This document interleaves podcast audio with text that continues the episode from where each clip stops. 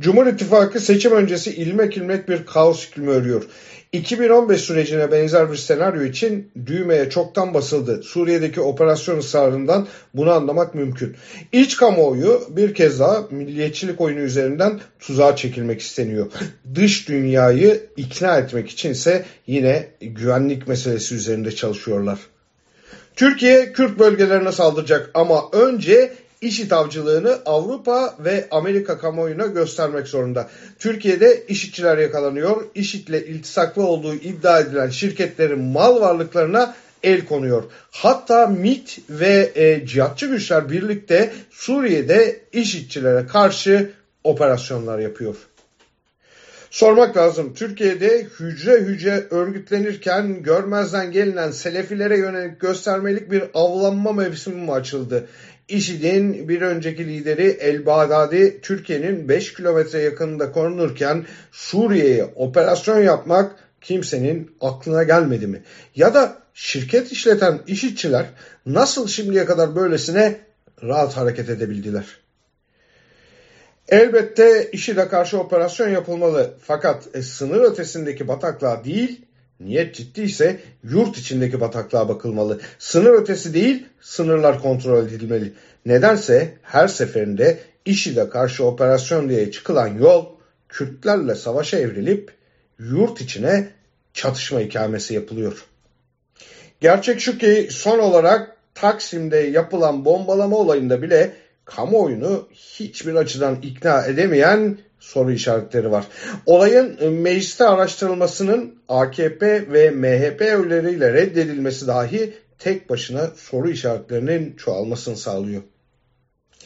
Gözden kaçan ve eksik tartışılan bir başka nokta daha var.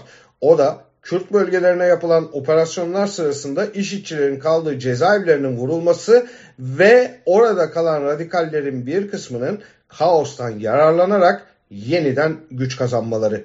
Bunu e, güvenlik meselesinde nereye koyacağız? İktidar sınır ötesinden bir çatışma iklimi taşıyarak derinleştireceği kutuplaşma ve ayrıştırmayı yine seçim ortamının önemli ayaklarından biri olarak kullanmak istiyor. Fakat şu anda tek derdi seçim kazanmak olan saray rejimi de bu oyunun ne kadar tehlikeli olabileceğinin farkında değil. Kontrollü kaos bazen kontrolden çıkabilir. Türkiye e, kontrollü kaos ortamının yaratıldığı 2015 yılından çok daha fazla risk taşıyan bir ülke. Şüphesiz bunun en büyük nedeni tek adam rejiminin oluşturduğu ortam. Çığırından çıkan yoksulluk, çıta atlamış yozluk, yurttaştaki umutsuzluk. Bunun üzerine sayısı belli olmayan, entegre edilmemiş sığmacı nüfusu ve kontrolsüz sınır geçişleri. Türkiye'de resmi rakamlara göre 5,5 milyon yabancı var. Ancak bu sayının kayıtlı kayıtsız göçmenlerle 3'e katlanmak üzere olduğunu söyleyen araştırmacı ve siyasetçiler de bulunuyor. Türkiye dünyanın en çok sığınmacı sayısına sahip ülke. Bunun en büyük nedenlerinden biri iktidarın bölgesel savaşlara müdahil olması. Türkiye'de bombalar patlıyor. Yabancı kaynaklar terör olayları yaşanması muhtemel günlere dikkat çekiyorsa bunun en büyük nedeni sınır ötesinde değil tam sınırda sağlanamayan güvenliktir. Kaos yaşanan ülkelerin ortak özellikleri denetlenmeyen sınırlardır. Yozlaşmanın artışı ve ekonomik krizlerdir. Ne zaman bir bölgede kara para ve uyuşturucu trafiği çığırından çıksa orada toplum birbirini kırıp geçirir. Altılı masa beşli çete derken ülkeye yazık oluyor.